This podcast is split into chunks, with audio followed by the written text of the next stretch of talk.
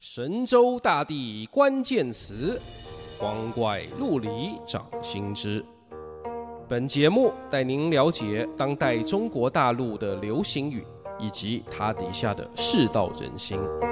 本集我们讲当代中国大陆网友所发明的，我认为最伟大的一个新名词。这个名词就是“乐子人”。这个词大约是二零二零年出现的，也不知道是谁发明的，但一下子就传开来了啊，意思也很好懂，望文生义就对了。乐子人嘛，就喜欢找乐子、看乐子的人。那么他是伟大在哪里呢？我认为是纯粹。呃，古今中外都有乐子人，但他们的名字啊。似乎从未像乐子人这样纯粹过。以前鲁迅发明过一个名词叫“看客”，批评国人有一种看客心态，不在乎当事人的痛苦，只在乎自己是不是看得舒服。但是呢，“看客”这个词啊，感觉上就还只是被动的等着他人出事出丑来取乐。而在这个网络时代嘛。乐子人就不仅包括了各种围观群众、吃瓜群众，也包括推波助澜的从犯以及主动搞事之徒。所以啊，当你看到“乐子人”这个名词的时候，你会不会想到哪个你熟悉的形象呢？多年前，我高三留校晚自习的时候啊，有一次晚上八点多突然停电，我们在一瞬间的错愕之后，有人就开始大叫。一些人也跟着叫起来，然后整栋楼都开始狂笑啊，有啊，有人敲桌子，嘣嘣嘣，啊，有人到走廊上跑来跑去，咚咚咚，这样闹了好一阵。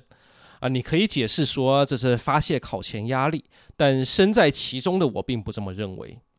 那时候我们班有个大嘴，他叫完以后，兴奋地说了一句让我印象深刻的话：“干，我最喜欢动乱了。”随即，他就跑出去和别班朋友串联了一番。我于是确信了啊，发泄压力只是一个方便的借口，主要的作用呢是让大家都相信大家会借口发泄压力而闹起来。那就算你没那么压大压力啊，大嘴这种唯恐天下不乱的家伙啊，一样会闹，只是一起闹的人就不会那么多，那么厉害。现在所谓的乐子人，大概就是这样。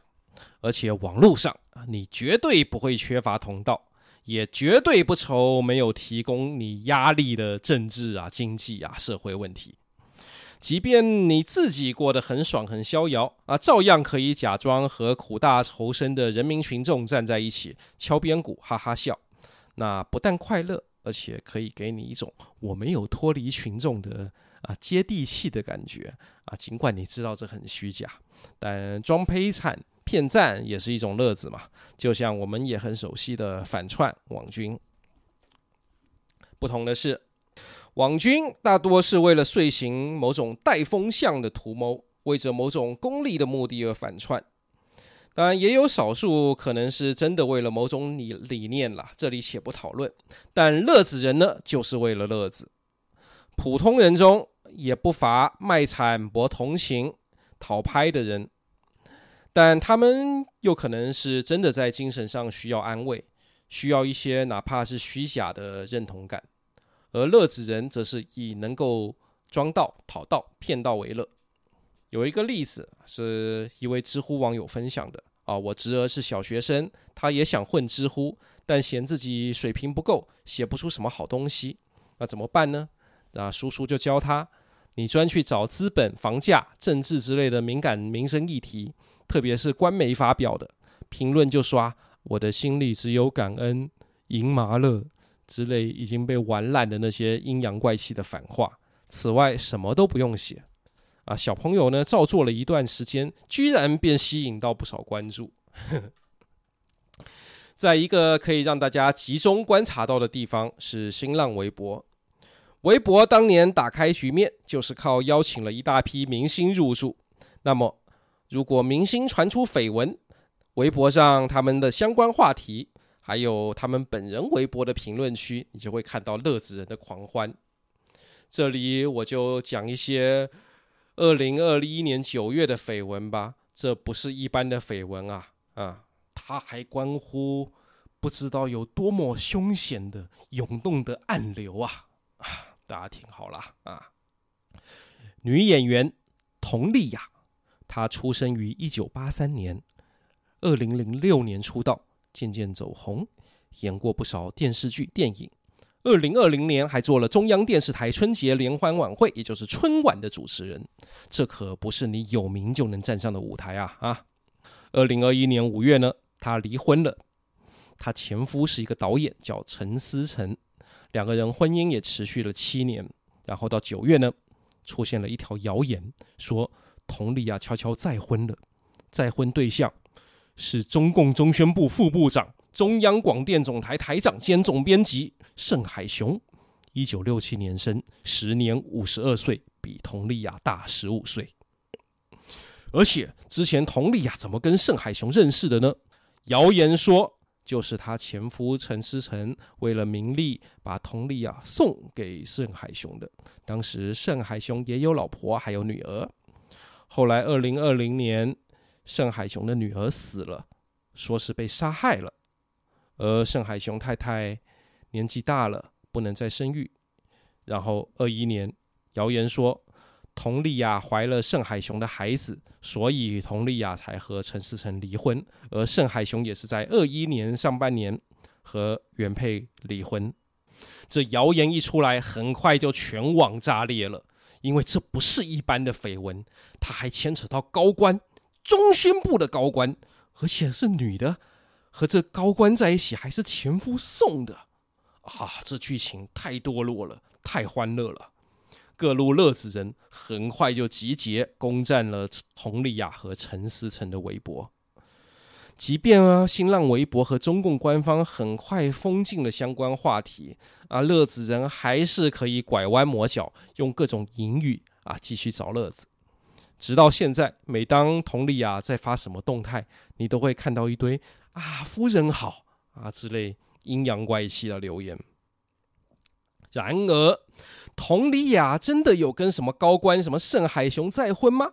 这件事情，我有记者朋友在他们圈子里探听了，结果是没有。那则谣言是造假。然而，他这个造假造的可以说是极为高明，而且恶毒。佟丽娅和陈思诚离婚是事实。盛海雄失去女儿和原配离婚也是事实，但这两件事没有关系。佟丽娅当时也没有怀孕，谣言把这两件事情串到了一起。厉害的就是观众会自己脑补啊，难怪佟丽娅二零年能当上春晚主持人呐啊，等等。那这谣言的出现是所谓何来呢？根据政治方面的记者研判。盛海雄这个人是习近平习大的亲信之一，所以你搞盛海雄这么一下，就是削习近平的面子。也有人指出，盛海雄年轻的时候啊，在浙江做调查记者，曾经写过不少揭露地方贪污腐败和环保问题的文章，啊，结了不少仇家，还被人撞出过车祸，那车祸完还把当时才两岁的女儿送回老家避祸。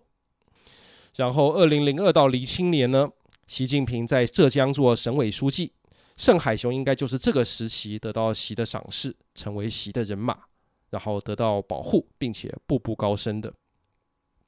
这样下去，到二零二零年，位居中央高官的他，女儿被杀了，说是被男朋友杀的，感情纠纷。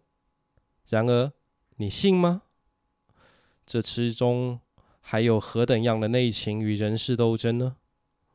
啊，再然后，二零二一年又出现了这么一条把盛海雄和佟丽娅编排在一起的谣言。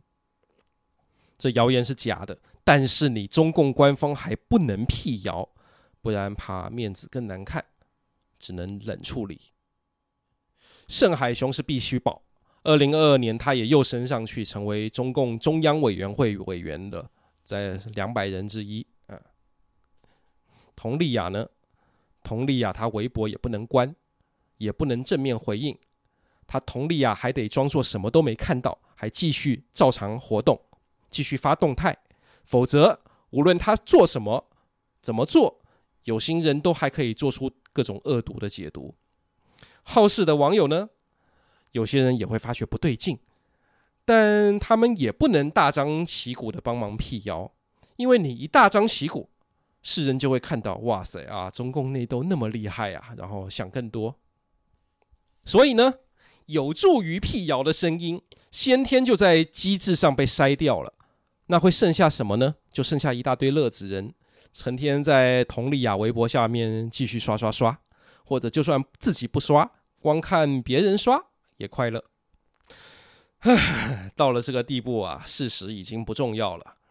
大多数人呢、对佟丽娅这个人其实并没有多大意见，但围绕她这件事，大家就可以持续释放对共产党、对中国、对娱乐圈、对言论管制。对这个世道的各种阴阳怪气，又或者就是纯粹的瞎起哄凑热闹，而且这种状态恰恰是卡到了言论管控的 bug。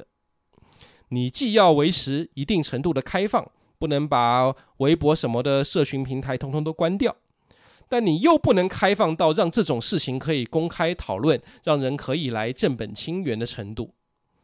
于是啊，佟丽娅在网上的账号，不管是在微博，还是在抖音，她到哪里，乐子人的社区就跟到哪里。这里我也必须要称赞一下哈，佟丽娅的心理素质还是很强大的。他就硬是无视，硬把这些乐子人当做通通不存在啊，继续活动。这样虽然虽然是无法解决问题啊，但起码能让情况不会变得更糟。然后现在两年过去了，我发现啊，这个。祸福相依，老话说得好啊，佟丽娅和那些乐子人形成了一种奇妙的共生状态。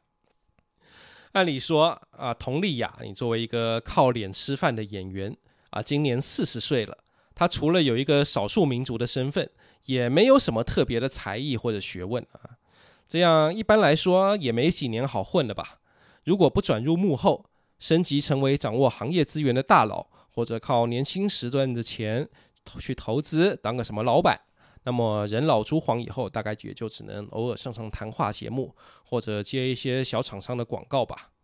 然而，佟丽娅这个名字变成了乐子，这就会带来一种持续不衰的热度。我敢说，光凭这点，佟丽娅就可以再战十年没问题。而这些乐子人呢，也奇妙地形成了一种监督。一种保护层，他们时刻盯着你，就想你什么时候出点事儿。那只要你不出事儿，循规蹈矩，好好做，不犯错，那这流量不就是你的吗？二零二一年八月，在佟丽娅这事之前，娱乐圈还有另外一件大事，就是赵薇垮台了。赵薇二零零八年嫁了一个有钱的老公。然后两夫妇和一帮人在资本市场上做了很多布局，还有像是以空壳公司收购上市公司之类奇妙的操作。可以说啊，赵薇就是走那种成为幕后大佬的路线。而种种迹象表明，习近平对常年盘踞在娱乐圈之内的这些资本的这些势力是非常不满的，非常不爽。呃，同时民间当然也有很多民族主义、爱国主义的自媒体。在抓他们各种大头政治类的劣迹来批斗，如此到二零二一年八月，赵薇所有作品被无预警的下架，她之前和她老公搞的那些操作也被摊开来批判。当时不只是她，还有很多明星，例如吴亦凡，都一个个被抓被整了。中央媒体也用社论来明确发出了要整治娱乐圈的信号。然后九月，在中央宣传部门担任要职的盛海雄就这样被那条借力打力的恶毒谣言狠狠搞了一下。这样整理下来，你就会发现，佟丽娅现在的位置非常奇妙。你要说她以前一点问题都没有呢，那也很难确定吧。但这件事情上啊，她多少算是受害者。然而，相对于赵薇。吴亦凡那些人，佟丽娅没有倒，还得到了一大圈的乐子光环。赵薇没有乐子啊，现在网上谈到他都是唾骂。吴亦凡啊，他刚因性侵未成年人而被抓进去的时候啊，是蛮有乐子的。那时候不是有粉丝声称说要去劫狱吗？群众就等着看啊，审判的时候会不会真有人去搞点事情？然后呢，这疫情三年嘛，时不时就会出一些像白纸运动那样有可能动摇国本的群众事件。而我们发现，出这种事的时候啊，吴亦凡就会被拉出来审一下。上一上热搜，转移一下群众的焦点。那三级三审嘛，这张牌理论上可以打三次，但是打到第二次就不太灵了，因为孰轻孰重，很多人心里还是分得清的。啊，就算你要谈乐子，嘿，吴亦凡这张牌太小了，压不住大事。哎，这样比大小也才比较有乐子，哈哈哈。后来白纸运动这件大事。是打了江泽民去世这张王牌顶了一阵，然后动态清零，赶快草草结束，这才混了过去。好，说回佟丽娅，现在她这一圈乐子光环呢，你可以说是一种诅咒，因为啊，除非你端出《刀郎山歌聊斋》那种石破天惊的现象级作品，否则之后啊，无论你演什么做什么，大家第一个想到的都是夫人好，而不是你的表现。然而，佟丽娅本来也就不是那种实力派创作者嘛，啊，这对她没差。那从艺人的角度上讲，乐子光环给了你一个流量保底，这个刚刚讲过了。然后你无视留言的心理素质啊，或许也能博到一点同情分。再从商人的角度上说，佟丽娅也有开工作室，也有在幕后发展的嘛。而在有那么多乐子人盯着，又有官方在隐隐保护的情况下，那大概也不会有人敢找他搞那些乱七八糟的资本操作吧？那相对的，还能找他合作的，他也还愿意合作的对象，不就能让人想说，哦，这应该是比较守规矩的吗？呃，这种印象可是很难得的啊！啊，从这个角度来看，乐子光环就。又是一种祝福了。所以啊，我为什么说乐子人是一个伟大的名词，而且代表着后现代的精神呢？因为滑稽、搞笑，还有取笑的欲望，可以解构一切被强行建构的神圣。换句话说，就是可以把各种各样的大头阵都打掉，变成笑话，而且人人皆能参与。你不必像我们在大学里面读过什么解构啊、建构之类的理论才能玩，你只要顺着你的天性和直觉去玩，你就可以自然而然的在宏观层面上对大头阵、对各种魔真人形成一种对冲、一种制约。虽然我们这些乐子人找乐子，并不算是寻求什么正确的道路、更好的方案，但如果有人真的行得正、坐得稳。我们通常也不会拿他来取笑吧？啊，当然啊，也有一些极端分子是不顾大局，就爱捣乱，从中取得成就感的。这种人会被叫做混沌乐子人，一般情况下是会被抵制的存在。这里“混沌”是混乱邪恶的意思，chaotic evil。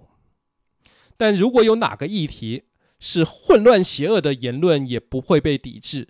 还能得到许多赞同，那就表示情况真的很严重了。有没有这种议题呢？有，生育问题，生育率低落，所有原因都被摆出来讲过不知道多少遍了。有没有办法解决？不是没有，但真正有用的办法，从既得利益者身上割肉，你中共肯定不愿去做。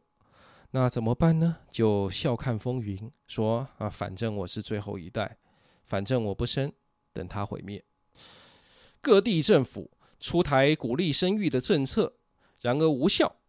评论区就一堆人喝彩，说好。嗯，你说，在其他各种政治、经济、社会、科技、军事，还有大国竞争之类议题上，一贯爱国的主流民意。怎么到了人口问题这个切身的头等大事上，就变成了这样的混沌乐子人呢？我想啊，这绝对是我们在漫长的未来中最值得持续关注的一个议题。如果这种混乱邪恶的言论风气被群众主动自发的遏制了，那就代表有相当一部分民意认为中共做对了一些事情。而如果将来的风向更加混乱、更加邪恶了，那我们就更要仔细考量这形势变化对全世界的影响。嗯，最后我再介绍一个乐子人的反义词。日子人就是不那么爱闹，只想把日子过好，不想多谈政治和大道理，也不想出风头的普通人。我也不确定他是什么时候被发明出来的，总之应该是在乐子人后面，而他也很快就流行开来了，并且很奇妙又很合理的，大家用它的时候，通常是不具褒义也不具贬义，只带几分反讽的意味，但不是讽刺说。啊，我们应该要做现代社会的公民才对。那你怎么放弃了自己这一份责任与权利，只想做个庶民、顺民、小老百姓呢？不是这样的，而是在这个欲做公民而不可得，然后各种魔真人、乐子人、各种妖魔鬼怪层出不穷的世道啊，你把自己压抑到只想过日子啊，也是难为你了。是这样一种谅解。孔子曰：“邦有道，古；邦无道，古，耻也。”如今我们可以这么改写：国家有道，那做个日子人也就不错；国家无道，还做日子人，就可耻了。那现在的中国是怎样呢？如今是量子时代嘛，遇事不决都要讲讲量子力学。对当代中国这样一个错综复杂的系统，我们当然不能一概而论。那就用量子物理的术语来说，是处于有道和无道的叠加态。广大网友呢，也是乐子人和日子人的叠加态，偶尔也会变化成为某种魔真人，或像吴亦凡那样，他说到乐子出镜的坐牢结局。只要我们学会运用这种叠加的眼光来观察这些流行语所折射、衍射的世道人心。细品佟丽娅之类当事人应对那形形色色的各种阴阳怪气，各路观察者的智慧，你就可以享受这之中的无穷乐子啦。神州大地关键词，光怪陆离掌心师啊！这一集比较长啊，但因为谈的是八卦，你们听起来是不是就不会累啊？啊，那下集要不要继续讲这种，还是回去讲累一点的哈、下集你就知道了啊。我们下集再会。